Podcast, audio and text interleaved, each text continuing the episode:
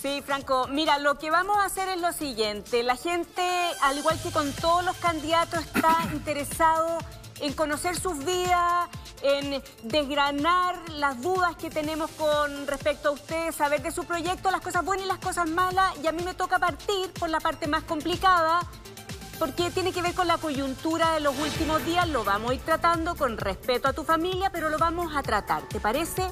Y, y vamos a hablar de toda esta polémica que ha habido con respecto a la pensión alimenticia de tus hijos. Yo estuve revisando mucha documentación certera y quiero hacer una breve síntesis para que la gente entienda en la casa de qué se trata esto porque sabemos que a usted le importa.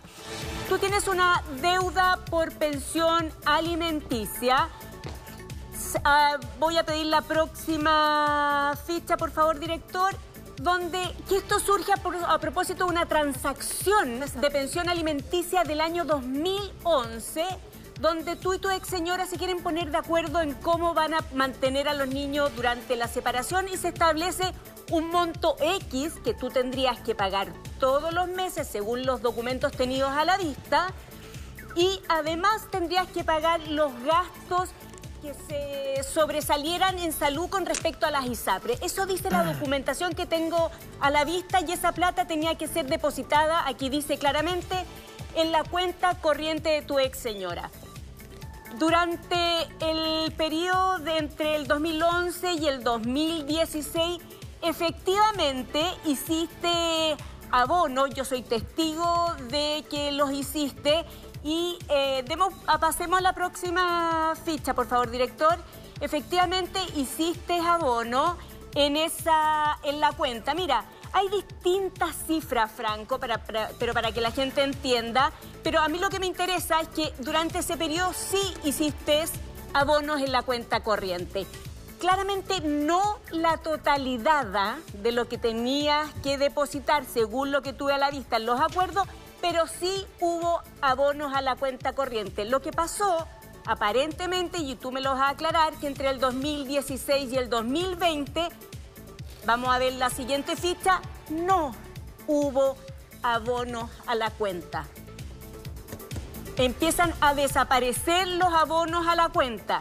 Lo que sí nosotros pudimos ver, porque yo quiero ser bien sincera con el público, porque analicé documentos, en nuestra labor periodística y lo vamos a mostrar en la siguiente ficha, es que durante ese periodo, lo que nosotros pudimos ver en documentación, hiciste pagos o habrías hecho pagos a distintos meses en el colegio, a distintos meses en el pago del colegio de tus niños.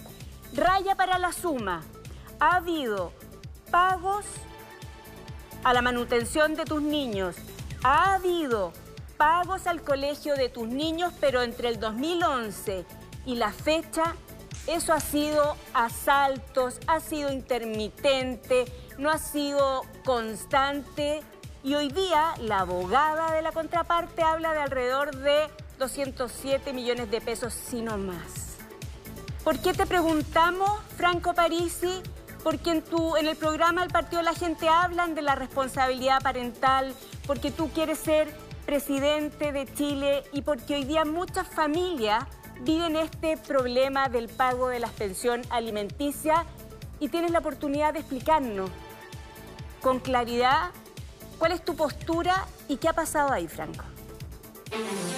Primero, creo que el reportaje que hizo el Canal 13 fue una canallada porque vulneró los derechos de mis hijos. Es raro todo lo que pasó, ¿de acuerdo? Pero con respecto a su pregunta. ¿Por qué una canallada? Nosotros. Perdona, ¿por qué una canallada? Ah, porque se vulneró los derechos de los niños. ¿Por qué? Eh, porque es un, es un proceso reservado. Es para todo el mundo igual. Pero curiosamente, a mi persona atacaron de esa forma. Ahora es importante, yo creo que, es importante, ¿ah? es importante saber tu conducta eh, como padre de familia, digamos. Pero entonces hagámoslo de la siguiente forma, que todos los juicios de familia sean abiertos, no tengo ningún problema. El punto está Pero tú eres en que no se puede vulnerar los derechos de los niños. ¿Ok? Dos, nosotros ya entregamos, estamos haciendo la auditoría para entregarle todos los antecedentes a quien corresponde, a los tribunales. Porque si no, Paulina, lo que tenemos que hacer es eliminar los tribunales y que los canales de televisión sean los que hacen los juicios. El periodismo tiene que hacer su parte, pero tú reconoces. Sí, pero la, la, pregunta es ¿cuándo? ¿Cuándo? ¿Ok? ¿Cuándo? Cuando haya una sentencia afirme. Aquí no hay una sentencia afirme. Y esto a mí ya me pasó, doña Paulina. Me pasó con los masones. Me costó 10% los votos, un ataque feroz en un programa donde inició todo el asunto, fue un programa en Megavisión. Sí, ¿Se acuerda del patio de los naranjos? Ya, vamos, lo que me interesa no, no, pero, es pero, para explicarle, para explicarle. Desde el 2011 hasta el 2021 ha habido tema con las pensiones. Quiero saber tu opinión. Pero, Paulina, mire, yo tengo que entregarle la información a los tribunales y nosotros estamos claros que hemos cumplido con lo que había que cumplir. ¿Con la totalidad? ¿Ok? Con la totalidad de lo que había que cumplir.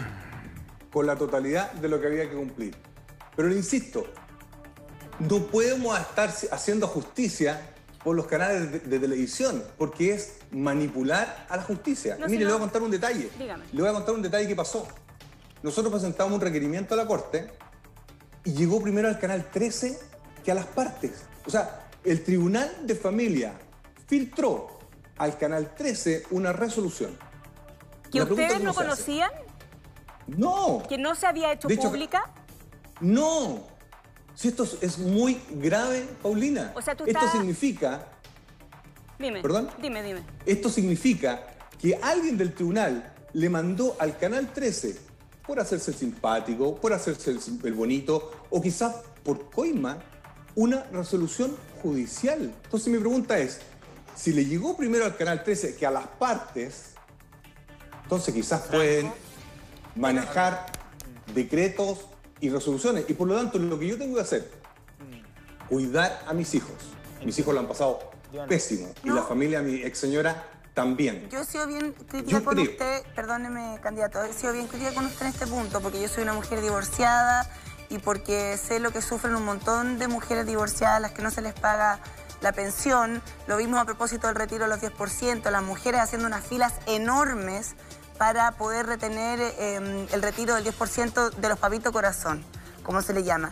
Y a mí me parece que lo que usted dice de que los juicios son reservados para proteger a los niños está muy correcto. Pero cuando uno va a votar por alguien para presidente es un dato fundamental saber si se trata o no de un papito corazón. Y yo he sido muy crítica con usted sin saber la verdad. Y le pregunto, ¿debe o no debe plata? ¿Debe o no debe plata? Diana, lo dije ya. No, ¿ok? Pero ¿quién tiene que decidir si hubiera a haber algún error, alguna omisión? No es, no es usted y no es el Canal 13. Le estoy haciendo una pregunta. no estoy Sí, yo se lo digo. El que tiene que decir esto es el Tribunal de Familia. Pero por eso yo vuelvo a recurrir pero a lo que es la primera fuente, Franco. Por eso pero se lo estoy diciendo. Pero no debe plata. No debe plata. No. Pero mire, doña, doña Diana, mire, el asunto es muy sencillo. Esto ya lo vivimos. Esto lo viví con el juicio de los masones que me demoré cuatro años. Usted alega una persecución política. Usted alega una persecución política por parte de Canal No, pero si lo es. Pero si lo es. Si lo es. Mire, vamos un poquito más allá. Yo quiero saber cuántos juicios en lo penal y en lo civil ha perdido el grupo dueño del Canal 13 en Chile. Ninguno. No tengo Ninguno. Yo lo tengo. Ninguno. Bueno, pero mire, yo creo que, escúcheme. Yo creo que como, candidato a la presidencia, como candidato. a la presidencia, tengo que decir lo siguiente. Tenemos que hacer una reforma al Poder Judicial. Tenemos que hacer una reforma al Poder Judicial donde vamos a tener jueces y jurados. porque la gente ya no le cree a la justicia. Le propongo algo. Vamos a ir analizando todos los temas relevantes, también su programa de gobierno, lo que usted propone para el nuevo Chile pero eh, insisto, el dato es relevante porque cuando yo voto para alguien quiero saber si debe o no debe pensión alimenticia, porque eso tiene que ver con preocuparse de los niños, no solamente con el dato del pago. Usted dice que no debe, no debe, perfecto. Ya, ahora, si usted no debe, Franco, si usted no debe, y esa es su, su posición, y si hubiese alguna diferencia eh, nominal, me imagino, usted está diciendo, se resuelve en tribunales con mi exmujer, en fin. ¿Por qué Canal 13 habría dedicado 20 minutos de su noticiero poniendo a uno de sus rostros más emblemáticos, como es la periodista Mónica Pérez, a, mm, investigar un tema como este? Porque porque se dice y no se dice. ¿Qué es lo que ustedes efectivamente denuncian desde el Partido de la Gente? Sean claros. Lo, lo, que nosotros dijimos, lo dijimos en 2012 que las mineras en Chile no pagan el impuesto específico de los combustibles. Usted sabe que un taxista paga un millón y medio en impuestos específicos e iba a los combustibles y las mineras no. Y yo lo dije en su momento, lo dije en su momento. Si nosotros llegamos a ser gobierno, yo le voy a cobrar el impuesto específico a los combustibles a las mineras.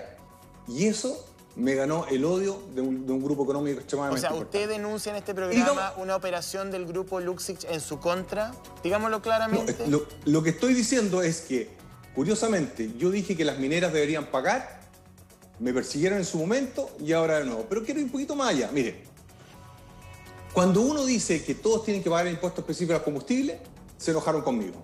Cuando yo dije en su momento que se podía ocupar el 10% de la plata de la FP para comprar una propiedad, se enojaron conmigo y ya vemos lo que pasa.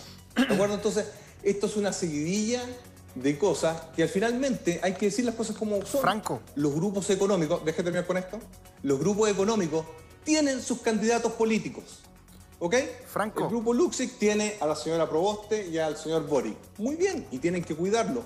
Muy bien, y lo dijimos en la campaña del 2013, donde el grupo Luxic tenía a la señora Bachelet. Y ganó, lo felicito. Eh, Franco Parisi, ¿cómo estás? Roberto Sá por aquí. Tanto rato que no hablábamos desde la conversación del otro día en cooperativa, que estuvo bien tensa, ahora espero que sea más calmada. Eh, Franco, varios candidatos presidenciales han planteado lo del petróleo y yo no veo que ellos estén eh, acusando una persecución política. ¿Por qué podría haber una diferencia? mucha gente ha dicho que el, el precio del petróleo debiera pagar todo el impuesto, entonces no logro hacer match con tu planteamiento de que es por eso que hay una persecución política de uno de los grupos económicos más importantes de Chile. ah, pero es muy sencillo. Porque, porque los otros candidatos son operadores políticos. Ellos son parte del sistema. Nosotros somos outsiders.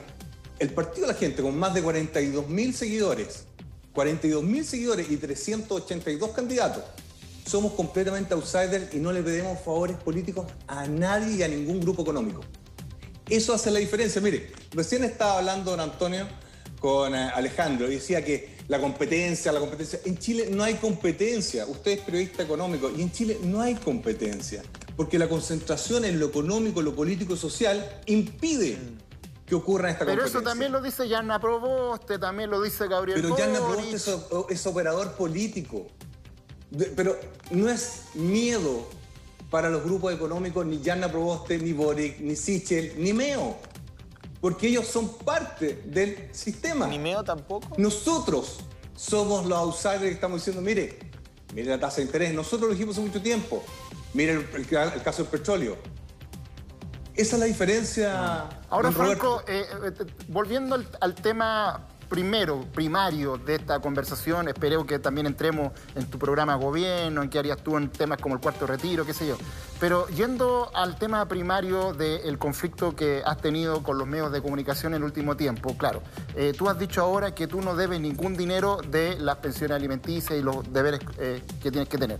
Eh, pero tu ex mujer y su abogada dicen todo lo contrario. Entonces, ¿a quién le creemos? Después hubo una entrevista también en Canal 13 donde la abogada explicó latamente que aquí hay una deuda, que hay una situación, que hay un conflicto judicial. Por lo tanto, hay dos miradas respecto de esto. Entonces, ¿a quién le creemos? Espere que salga, que salga el resultado. Mire, si yo cometí algún error, pido disculpas.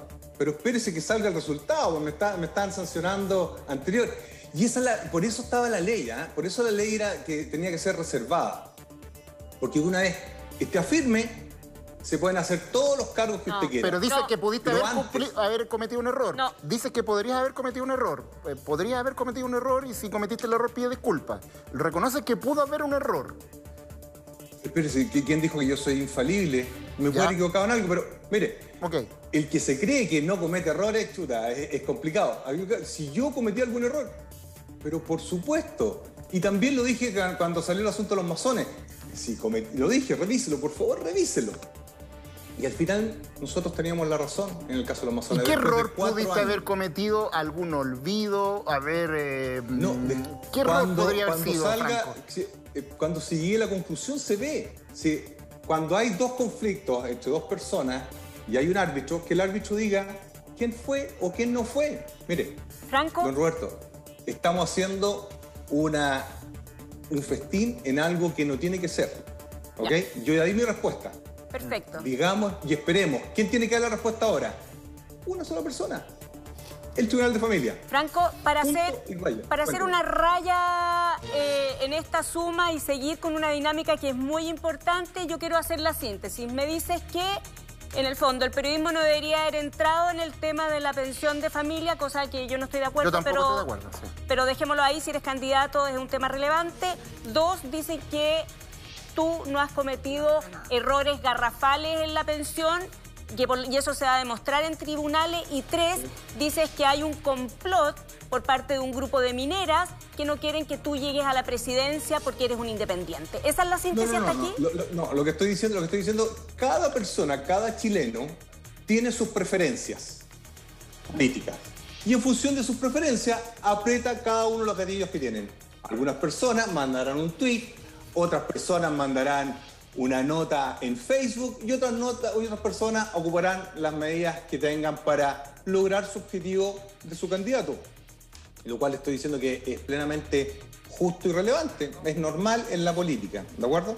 Así que eh, seamos cuidadosos con, las palabras en, ese, en ese caso. Mire, y para ser cuidadoso y para ir a la primera fuente que la tengo aquí al frente, aunque sea desde Birmingham, Estados Unidos. Esperamos tenerlo pronto aquí en nuestro país. Birmingham. Le quería preguntar por em, las denuncias de acoso sexual por parte de una alumna. Tengo entendido que es de la Universidad de Texas. Usted me corrige si estoy equivocada. Cuando usted era profesor, creo que también es un tema relevante.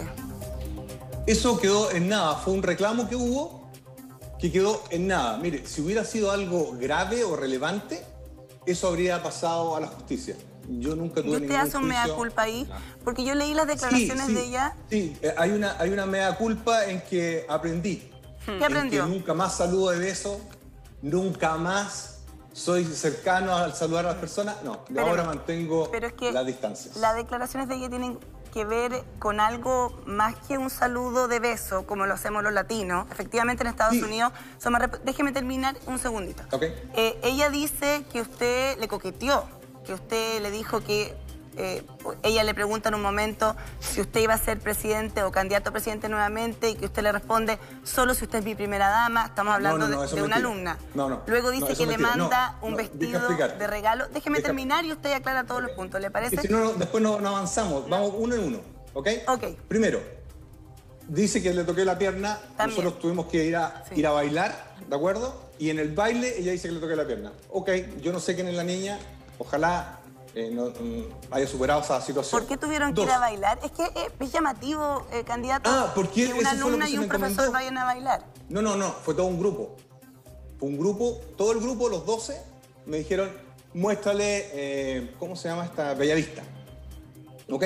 Y fuimos, yo bailé con todos, ah, incluyendo con, los hombres, para, para aclarar el tema, con todos. ¿Ok? Con respecto a lo que usted me señala de la primera dama, que no quiere que yo sea presidente, y siempre ha sido así, es mi señora. Mi señora no quiere ser primera dama y no quiere que yo sea presidente. No le gusta por la exposición y sabe que nos van a atacar. ¿Ok? A eso es lo que yo me refería. Revise bien la traducción. Ah, ok. Tres, las compras. Yo le compré a todos porque ellos no tenían cambio, no tenían tipo de cambio en el Parque Arauco. Habré hecho unas 15 compras a distintas personas y todos me devolvieron la plata. Pero hablan Franco, perdona, ya que tú entras en el detalle de las compras, pero hablan de un vestido cortito para una estudiante. No, no. Hablando compré de todo. pero eso habla la acusación. Lo que ella dice, claro, es que ella no quiso comprarse el vestido y que tú se lo enviaste de regalo, usted se lo envió de regalo, perdón, que lo tuté, al hotel. ¿Es así o no es así? Eso yo no lo recuerdo. Lo que sí sé es que yo compré como 15 cosas o 10 cosas para distintos porque no tenían tipo de cambio. ¿Ok? Nada más que eso. Pero, pero hace un mea culpa al respecto porque hay una alumna que se sintió incómoda. ah, pero claro, si yo no quiero incomodar a nadie. No quiero incomodar a nadie.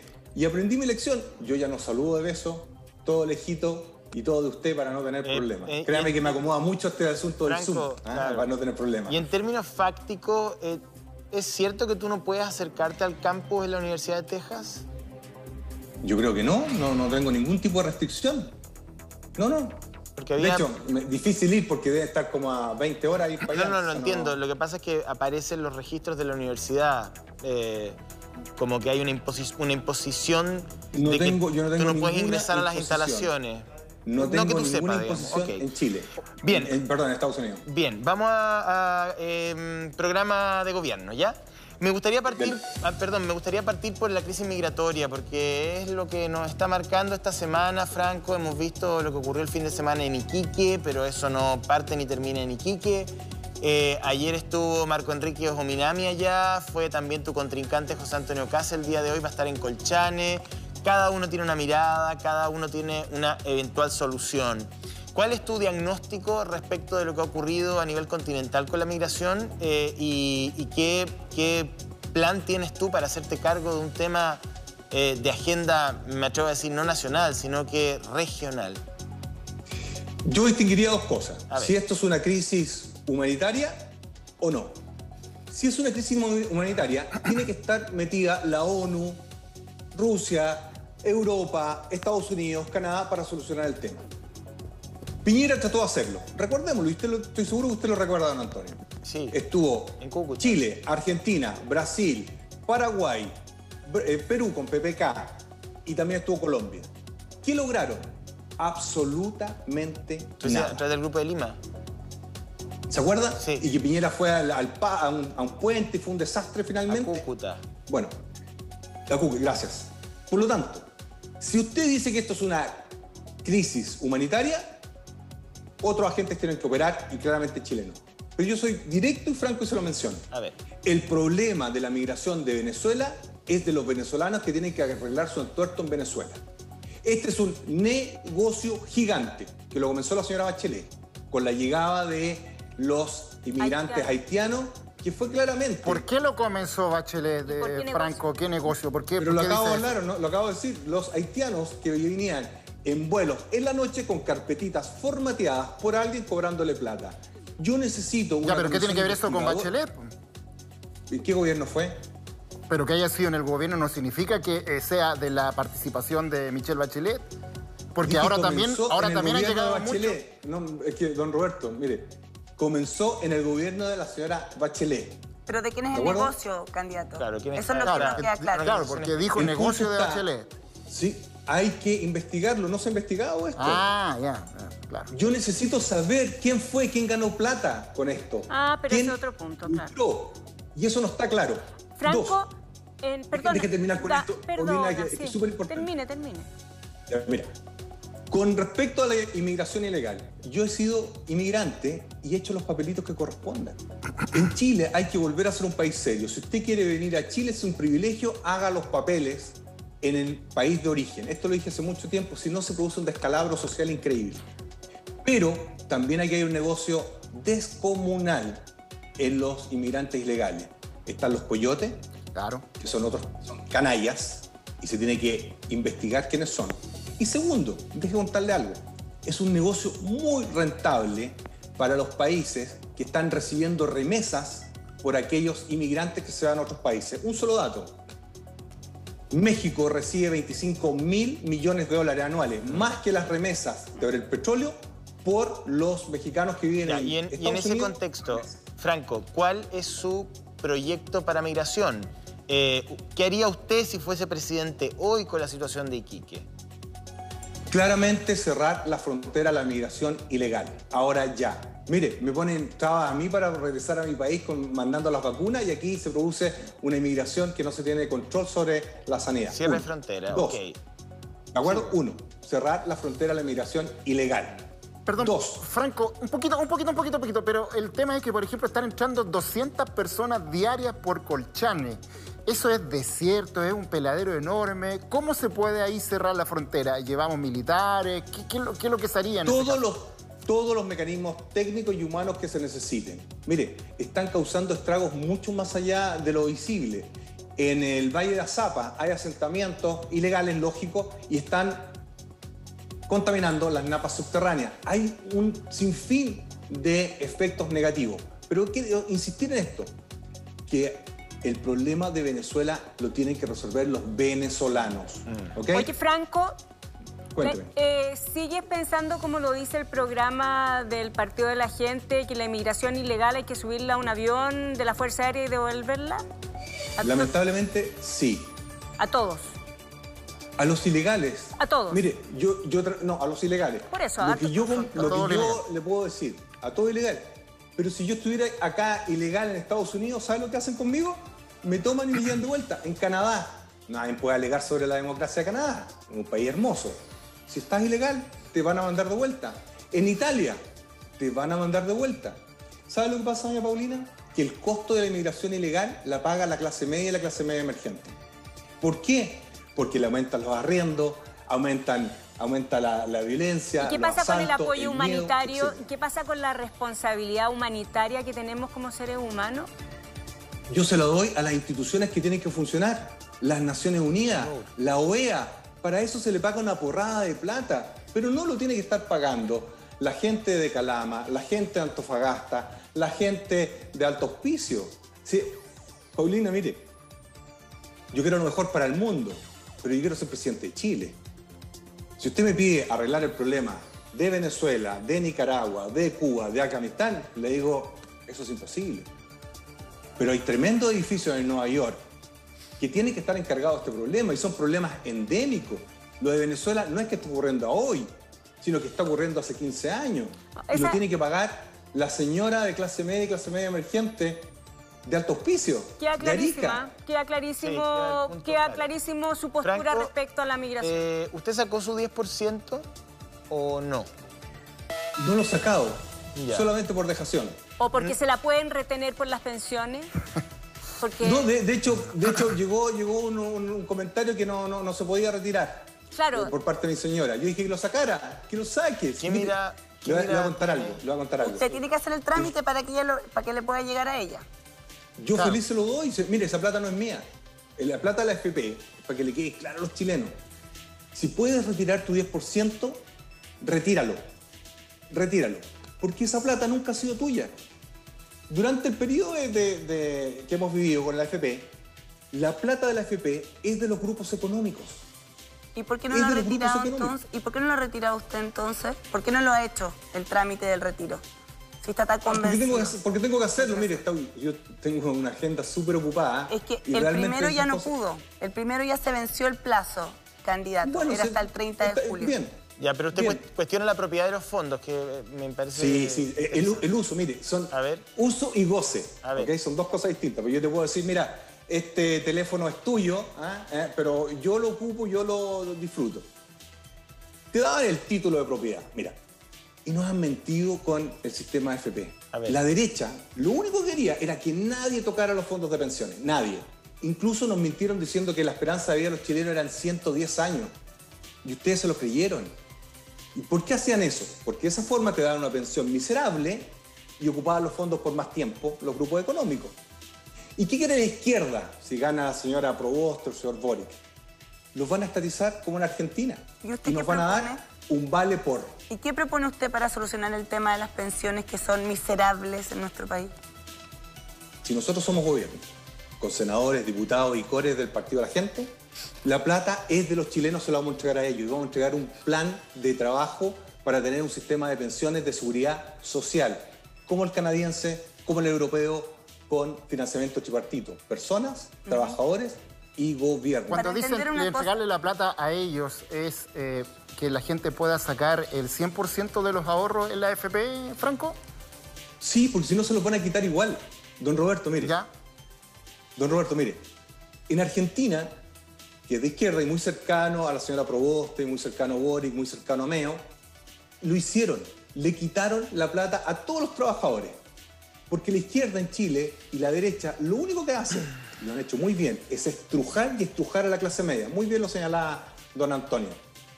Porque de esa forma le quieren pegar el manotazo a la caja.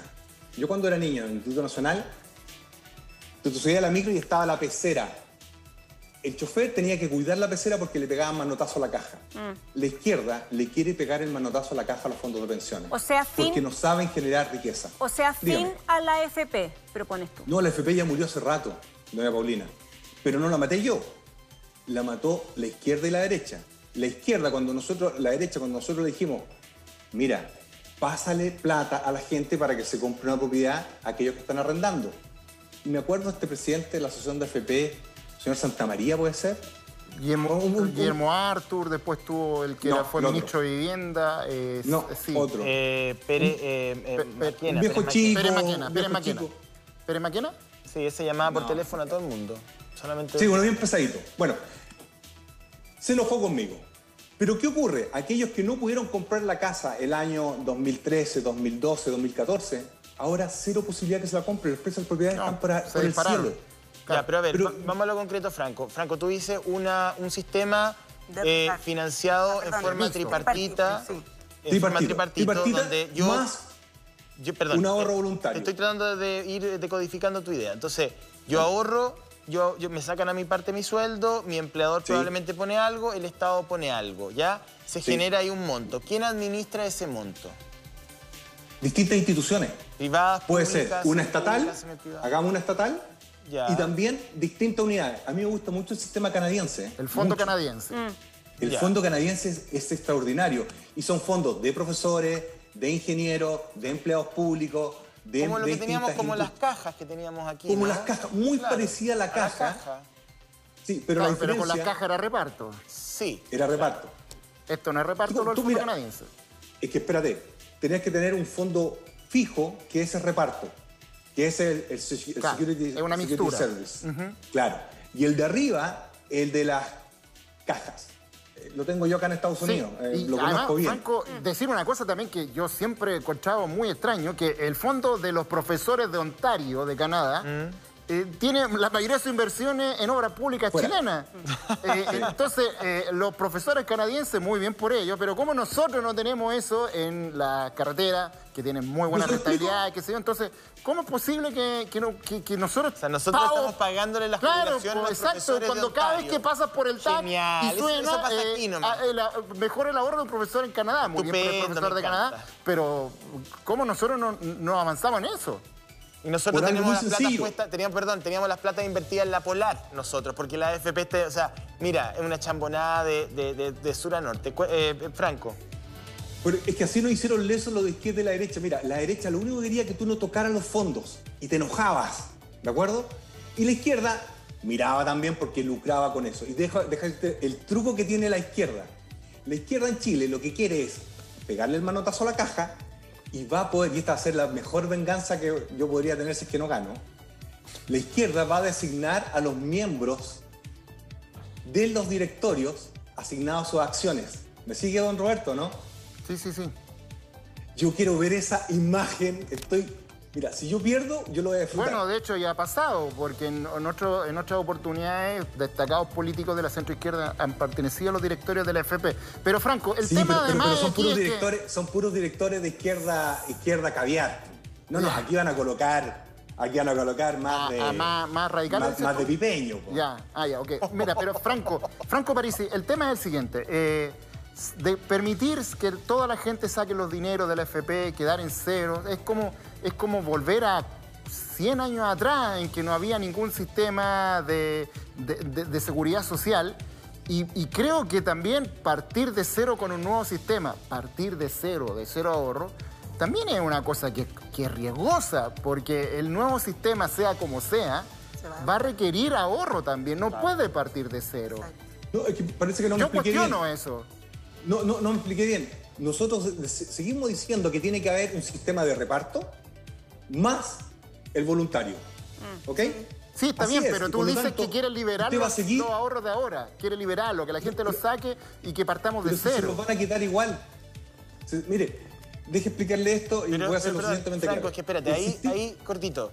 El tema de la estatización, nacionalización o confiscación, hemos tenido esa discusión las últimas dos semanas aquí en el programa y en otros programas de televisión. Unos dicen que sí, otros dicen que las cuentas nacionales... Entonces, a mí me parece que, que nadie diga, que nadie llegue a un consenso respecto a la palabra eh, confiscación, me parece súper cruel para los cotizantes, porque... Franco, tú dices que se van a confiscar, pero Yanna Proboste dice que no lo va a hacer. Entonces, Pero tú le crees. Yo no le creo. Yo no tengo por qué no creerle. Como te creo a ti, y le creo a ella. O sea, no lo sé. Yo te lo, te lo, digo directamente, Antonio. O a ninguno de los dos. O a ninguno de los dos, digamos, claro. bueno, Antonio, mira, mira. Ellos van a seguir el modelo argentino. ¿Ok?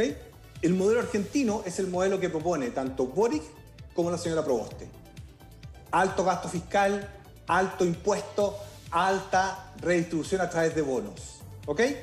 Como no les va a quedar plata, como no les va a quedar plata, financieramente tienen una opción, pegarle el manotazo a la Ya, pero usted propone, pero usted, vuelvo a la pregunta de Roberto para entenderlo, candidato, porque usted dice, yo si gano voy a dejar que todo el mundo retire su plata de la AFP eh, de partida, de entrada.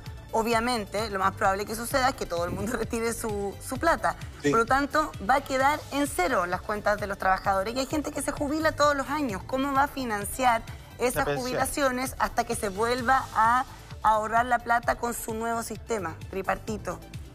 Que no me no, deje explicarle. Hay un sistema base que es el de reparto, ¿ok? Y arriba está el voluntario. En función de que yo tengo que hacer un sistema tan bueno que yo te motive a que tú te quedes con la plata en el sistema y que no lo gastes en viaje y en consumo si es que no lo querés hacer. Mire, ¿qué es lo que estamos buscando nosotros? La libertad de las personas la libertad de las personas. va a incentivar a que las personas ahorren la plata que retiren de las AFP. Obvio, obvio, y el mercado también, porque va a haber un incentivo para el mercado. Suena súper bonito. ¿Cómo pagas pensiones, Franco? Suena muy bonito, Franco, pero no sé cómo lo va a hacer. ¿Cómo, ¿Cómo, pagas pensiones? o sea, si es el ah, punto. Con la misma, ya dije, es un sistema de reparto en la base. Él dice que va a incentivar a que la gente no se gaste la plata de la AFP, sino que la reinvierta en este sistema. Ahora, es, bien romántico, permíteme decirle, porque eh, lo, estábamos hablando recién con el economista, las necesidades son ilimitadas. La gente tiene mucha necesidad. La gente tiene Salud, vivienda, educación. Expliquémoslo, expliquémoslo, expliquémoslo, expliquémoslo. El presupuesto de la nación son 83 mil millones de dólares. 83 mil millones de dólares.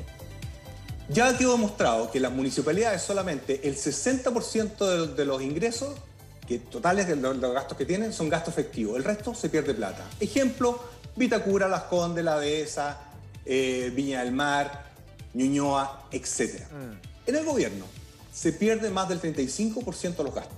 más del 35% de los gastos. Sumado a lo anterior, los gastos y sueldos que tiene el aparato fiscal son realmente obscenos. Obscenos. Un solo ejemplo, el secretario del Congreso gana 18 millones. El señor Sichel, sin tener idea de banco, nunca trabajó en un banco, designado a dedo, le pagaban 18 millones de pesos mensuales. Si yo soy presidente y tengo senadores y diputados del Partido de la Gente, nadie va a ganar más de 5 millones de pesos. Franco Parisi. Y se me olvidó, y se me olvidó responderle a, don Alejandro que dijo que cómo se puede hacer. Él trabaja en la Universidad de Chile. Los sueldos de la Universidad de Chile se componen de un sueldo base más puras productividades. De acuerdo al decreto de Contraloría General de la República, las, productividades se pueden bajar al mes siguiente. Franco Parisi, eh, interesante lo del sueldo, pero yo quiero preguntar una cosa aquí. Dile. En dos meses más tenemos elecciones. Tú quieres ser presidente de Chile.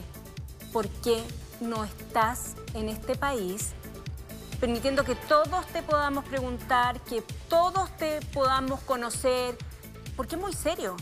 Es nuestro próximo presidente de Chile. ¿Cuándo vas a aterrizar en Chile? Nosotros estamos llegando en la segunda quincena de octubre. Esa es nuestra estimación. Pero no, no, no sean injusta conmigo.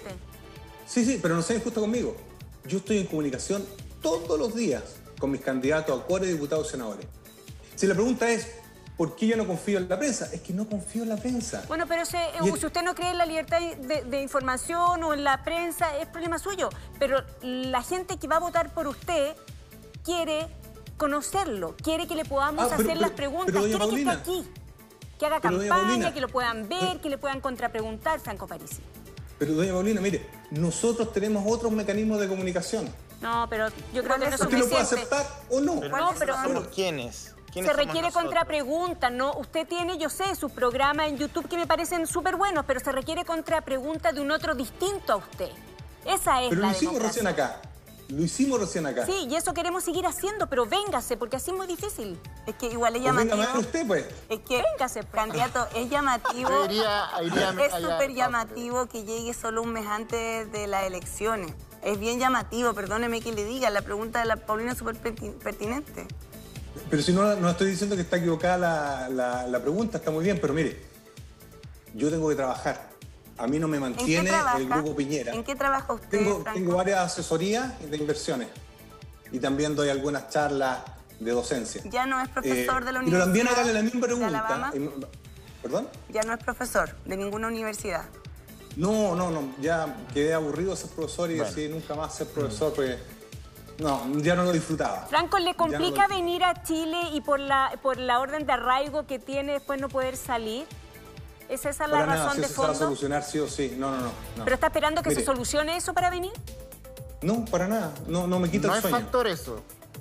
Para nada. Mm. Nunca lo ha sido. Eh, ni siquiera. O sea, nosotros tenemos una planificación bien clara. Nosotros tenemos que entrevistar a los 381 candidatos. Nos faltan 200 todavía. Yo paso cinco horas mm. dedicados a la campaña y el resto a mi trabajo y a mi familia. Em, Vamos a la cajita. Cuando hablamos del tema de las pensiones, eh, podemos ir a un estadio anterior que tiene que ver con el mercado laboral y con el valor que le damos al trabajo en Chile.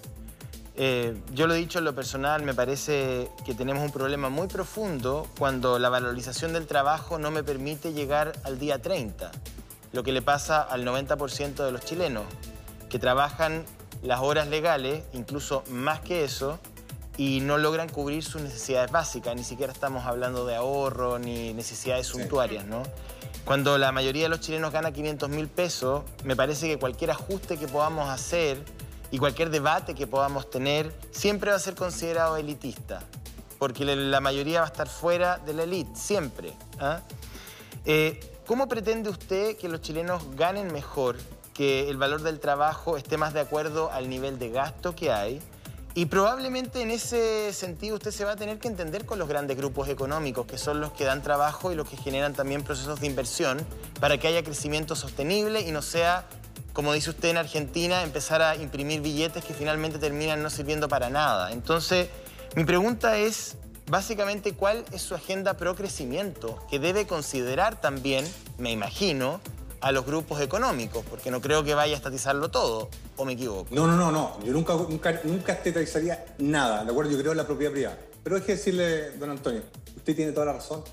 Si la derecha y la izquierda han abusado sistemáticamente de la clase media y clase media emergente. Por ejemplo, en Chile se paga IVA por los medicamentos, por los remedios. Yo hice el cálculo, usted sabe que yo soy mateito. Mm. ¿Sabe cuánto paga en IVA una familia al año? 520 mil pesos, es decir, más del salario promedio de la familia. Yo encuentro que es inmoral que en Chile cobremos IVA por los medicamentos. Por eso, ¿cuál es la propuesta para mejorar la caja de las familias chilenas? Deje, seguir. También tenemos que devolver el IVA a la canasta básica. Mm. En, Chile la clase media gasta casi todo en consumo. Mm. Nosotros se lo queremos devolver. Queremos que el Estado deje de ser el abusador número uno de la economía chilena. Vamos a doblar en las pensiones en Chile porque tenemos plata a través de ahorros fiscales que tenemos que hacer sí o sí. ¿Impuesto a los combustibles? El impuesto a los combustibles, muchas gracias, doña Paulina. Se le voy a cobrar el impuesto a los combustibles a las mineras y de esa forma vamos a rebajar el precio en el pump de la gasolina en 100 a 130 pesos. Pero quiero ir más allá. Queremos ampliar la edad para que los vehículos se puedan cambiar a gas natural líquido con un ahorro del 35% con baja contaminación. Franco. Queremos, queremos instalar placas solares desde Arica hasta La Serena, para que la gente no pague por la Franco, eh, relacionado con esto, con lo que te preguntaba José Antonio, el sueldo mínimo también es una discusión fuerte que tenemos prácticamente todos los años. Eh, y siempre está la discusión respecto de que subirlo mucho va a afectar a las pymes, subirlo poco, eh, no hay poder adquisitivo para este grupo de trabajadores, se calcula 800 mil. Y los economistas nos plantean que es un equilibrio muy complejo. Si tú fueras presidente, ¿qué reajuste harías al sueldo mínimo? ¿Cómo lo trabajarías? ¿Haría un aporte estatal? mire, nosotros ya lo dijimos y fuerte y claro hace mucho tiempo. Este tiene que ser un polinomio que tenga incluido costo de la vida, canasta básica, productividad. Yo estoy aburrido de la discusión de eh, la CUT con el ministro de Hacienda, distrayendo a la gente. Esto tiene que ser un polinomio y ajuste automático a través del polinomio que nosotros lo mencionamos y ahora debería estar en los 480 y tanto. Pero yo no saco nada de subir el salario mínimo si no pongo más plata en el bolsillo de los chilenos. Yo lo que necesito es que el motor de la economía chilena sea el consumo y no el Estado. Con respecto a las pymes, nosotros queremos crear el Banco Estado Pyme y queremos ser también partícipe de los venture capitalists. Hay muchos genios en Chile y muchas personas que están haciendo muy interesantes proyectos que necesitan el apoyo del Estado para salir a buscar ¿Y financiamiento. ese sería otro externo. Banco Estado o una sucursal del Banco Estado? ¿Una división? Nosotros queremos dividirlo en dos. Ah, queremos dividirlos, dividirlo en dos. Queremos que sea el Banco Estado Mujer, porque en Chile tú sabes que a las mujeres se le cobran más tasa de interés Ajá. más costos Franco, financieros que a los hombres. Es, es ridículo. Franco. Diciendo que las mujeres son más conservadoras en el riesgo y piensan en el largo plazo. Franco, le tengo un paquete. ¡Qué miedo! ¿Qué, qué Cuente. pa- ah, ese paquete. Le mandaron un paquetito a Canal 13. No, mentira. No, es un paquete nuestro, es mi paquete, de hecho. Mentira, Eh, es un paquete de todos nosotros. No, un paquete de todos nosotros. Aquí dentro hay algunos rostros emblemáticos de la política Y hay chilena. unos elementos también, parece. Hay ah, no, no, rostro. no, no, eso- los elementos están en tu paquete. Ah, ¿en serio? Ah, ya.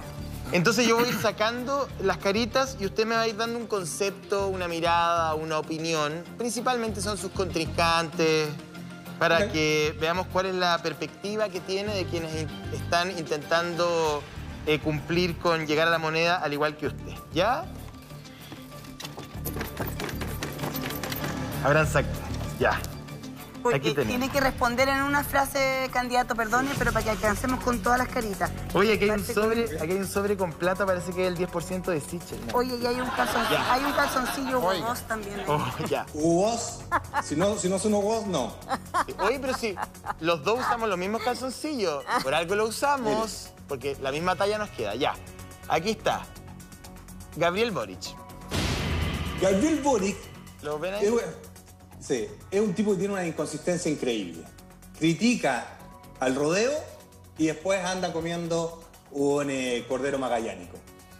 Yo creo que hay que mejorar el rodeo, tener una trazabilidad completa del bienestar y salubridad de los animales y también creo que es muy eh, apetitoso y delicioso comer eh, cordero magallánico. ¿Pero qué fuerza Pero- usted le, le- le reconoce al Frente Amplio una, una propuesta interesante, nueva, renovadora de la izquierda chilena?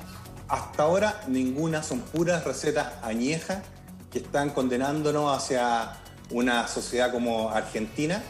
Eh, creo que no, creo que ellos son parte de, de un sistema muy bien eh, armado, pero al final lucran y lucran y lucran con el sistema. Ya vámonos para el otro lado, Sebastián Sichel.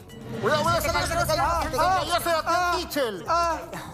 No, va- no vaya a ser, no vaya a ser una, una alerta de Una propuesta. ¿Algo una premonitorio? ¿Premonitorio? ¿Premonitorio dices tú? No, no, no, no, no. Yo no tengo nada que ver con Cadem ni con Adimar. ni- ¿Sí? Ya, Ya. ahí. Oiga, eh, no, yo creo que todos sabemos que si sale electo Sichel, todos sabemos quién va a gobernar. Eh, ¿Quién? Sabemos que va a ser Sebastián Piñera. Ah, Si- Sichel es un gran operador político y yo siempre digo lo siguiente, mire, si él no pasa segunda vuelta, va a salir corriendo a ponerse la chaqueta de la democracia cristiana si pasa la señora Proboste o si pasa el señor eh, Boric, va a salir corriendo a decir que siempre fue frente amplista o si no, le va a ir Pero, a pedir pero- pega pero Sebastián Sichel ha construido un relato de independencia, de, de que está fuera del formalismo de la política. Eh, ese, ese al menos es la forma como él se ha planteado en esta primera parte de la campaña. ¿Usted no le cree? Es que yo creo que él- eh, ellos, mira, la izquierda y la derecha, ellos son súbditos o acólitos de quienes los financian, de su grupo económico. Eh, y así ha sido, y por eso tú, tú veis tanta injusticia. Por eso tu malestar de. que Yo escuché la entrevista con Alejandro, er- es eso, que la izquierda y la derecha solamente estrujan a la clase media y clase media emergente en pro de sus. Pero está haciendo trampa porque entonces usted es la única alternativa. Ah, pero por algo quiero ganar, pues si no te diría que gane el otro. No, pero mira, aquí hay otra alternativa. El profesor. Distinta, el profesor Claro. Eduardo Artés. No, o sea, lo que pasa es que yo no comulgo con, con las situaciones extremas. ¿ah? Creo que le hace mal a Chile. Creo que le haría muy mal a Chile una situación de extrema izquierda o extrema derecha. Creo que por el contrario tiene que ser un gobierno para la gente, su familia, y eso es lo que yo estoy viendo, que, que las propuestas que son ahora son propuestas súper añejas de modelos que ya fracasaron y que Chile tiene una di- diversidad única y que no lo están viendo ni entendiendo la problemática que tiene Chile en este momento. Ya. Seguimos. Gino Lorenzini. No, mentira. No tengo ningún problema con No, Gino. no, no, sí, Pero no. ya no es están peleados. no ya están no es Era una, era una candidato. pequeña broma. Una Ya, pequeña ya, pero broma. espérate, ¿no quedaron peleados? ¿No quedaron peleados? ¿No, no quedaron Yo peleados? no peleo con nadie. No, mire, ya ¿Cómo estoy que viejo no? para estar peleando. Oiga, el otro día en la cooperativa peleó con Roberto Sassi, que no diga eso. No, no pelearon. Pura pasión. No, Estábamos en una Para nada, entrevista. para nada. Oiga, yo- doña Yasna, yo creo que es una gran operadora política. Es como la ADC. La ADC tiene sus nichos y los mantiene a rajatabla, como el Sename, como el Ministerio de Agricultura. Yo creo que eh, la democracia cristiana se la farrió y se la farrió cuando escribió don Patricio Bañados, un gran comunicador, un gran comunicador. Yo crecí con él. Y él lo dice bien claro, que la, con la concertación se la farrió cuando empezó a poner puros operadores políticos tipo Sichel, tipo Yanna Proboste, tipo Daniel Fernández. Daniel Fernández. Nos fuimos Sí, hasta eh, allá Paulina, llegó la no. pelota. No, no, no, doña Paulina, estoy citando al, al eh, Patricio comunicador Patricio Bañados. Ah, ¿De acuerdo? ¿Y usted ¿De comulga eso? acuerdo? Sí. El De líder, el líder del Partido Republicano, José Antonio Caz, que hoy día está, luego del debate, al menos en las últimas encuestas, incluso por sobre Yanna Proboste. Eh, yo creo, insisto, independiente de la figura quien sea, creo que una extrema derecha o una extrema izquierda le haría muy mal a Chile. No van a solucionar los problemas, esto no se arregla con, con eh, más represión ni tampoco con más estatización. ¿Usted cree que José Antonio Eh. Caz es ultraderecha? Yo creo que sí, yo creo que está más a la derecha que, que, que Sichel.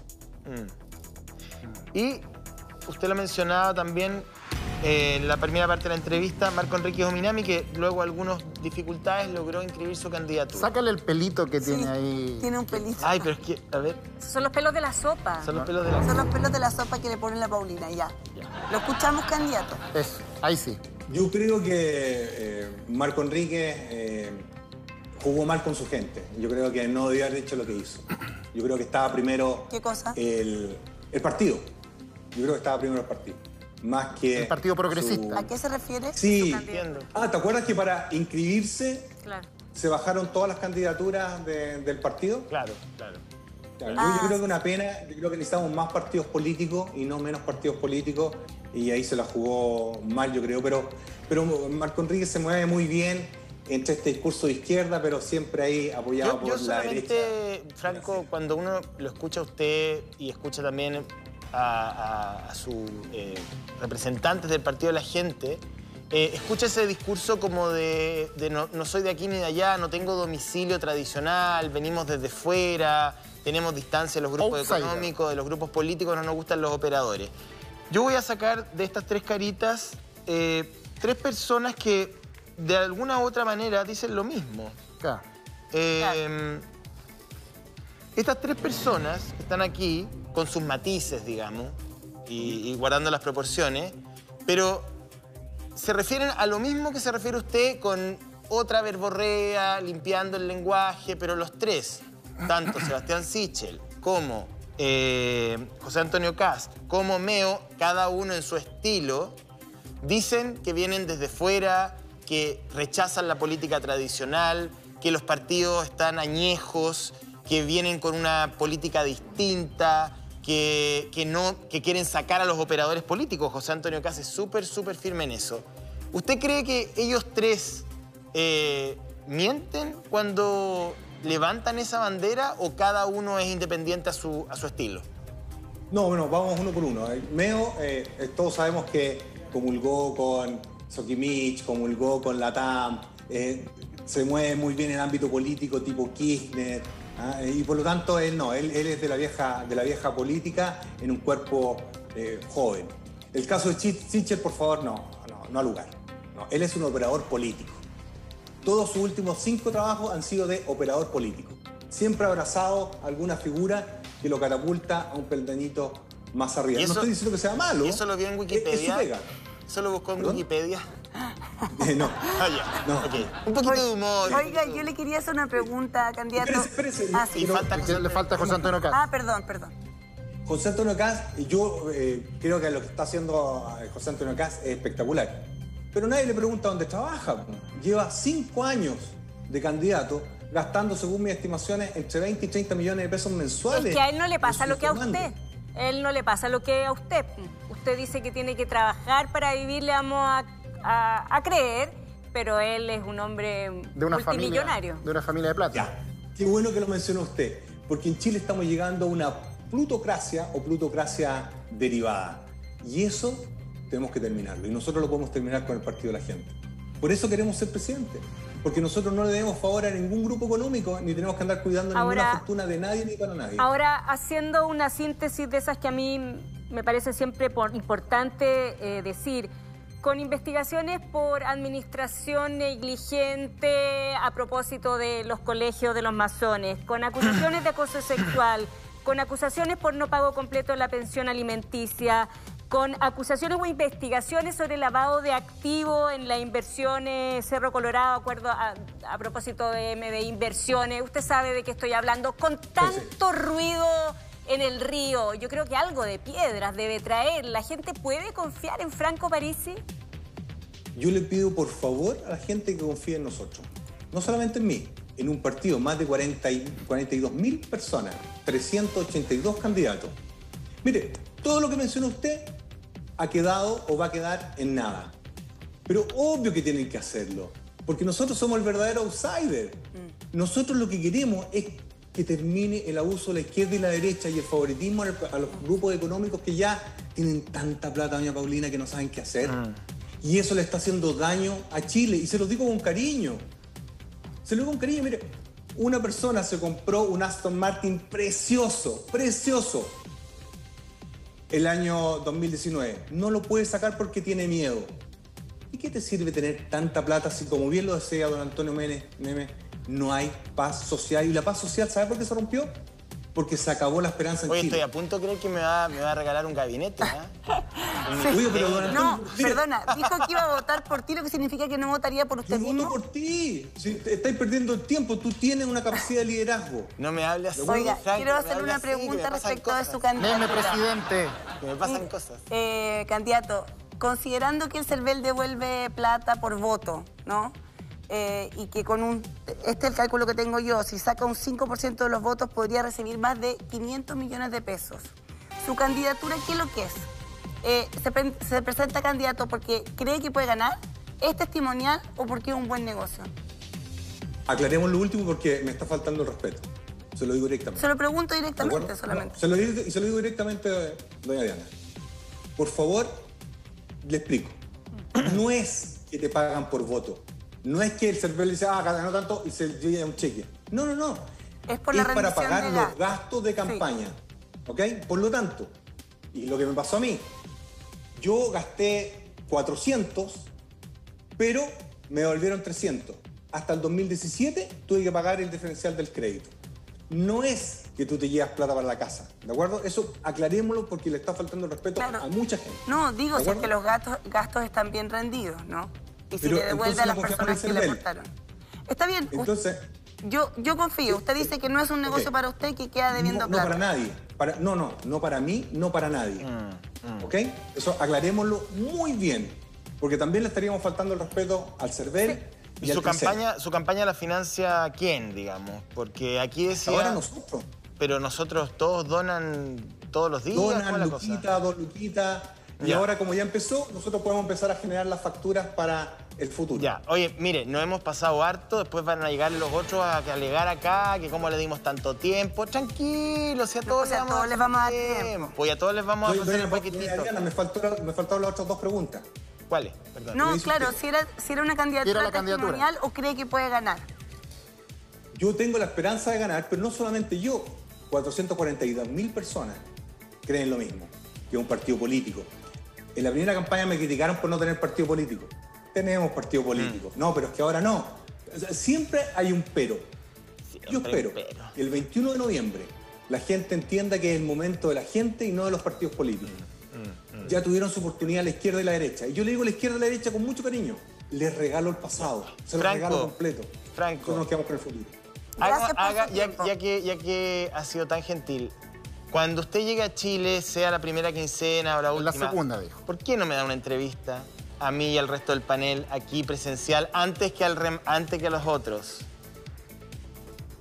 Conversemos. Ah, qué, qué- ¿ve? qué político, qué político. Todo es negociable. La antigua política, la antigua política. Ya, ok. Al. Franco, que le vaya bien. Gracias por Gracias. Muchas gracias, cuídense. Fue más largo de lo esperado. Cuidado.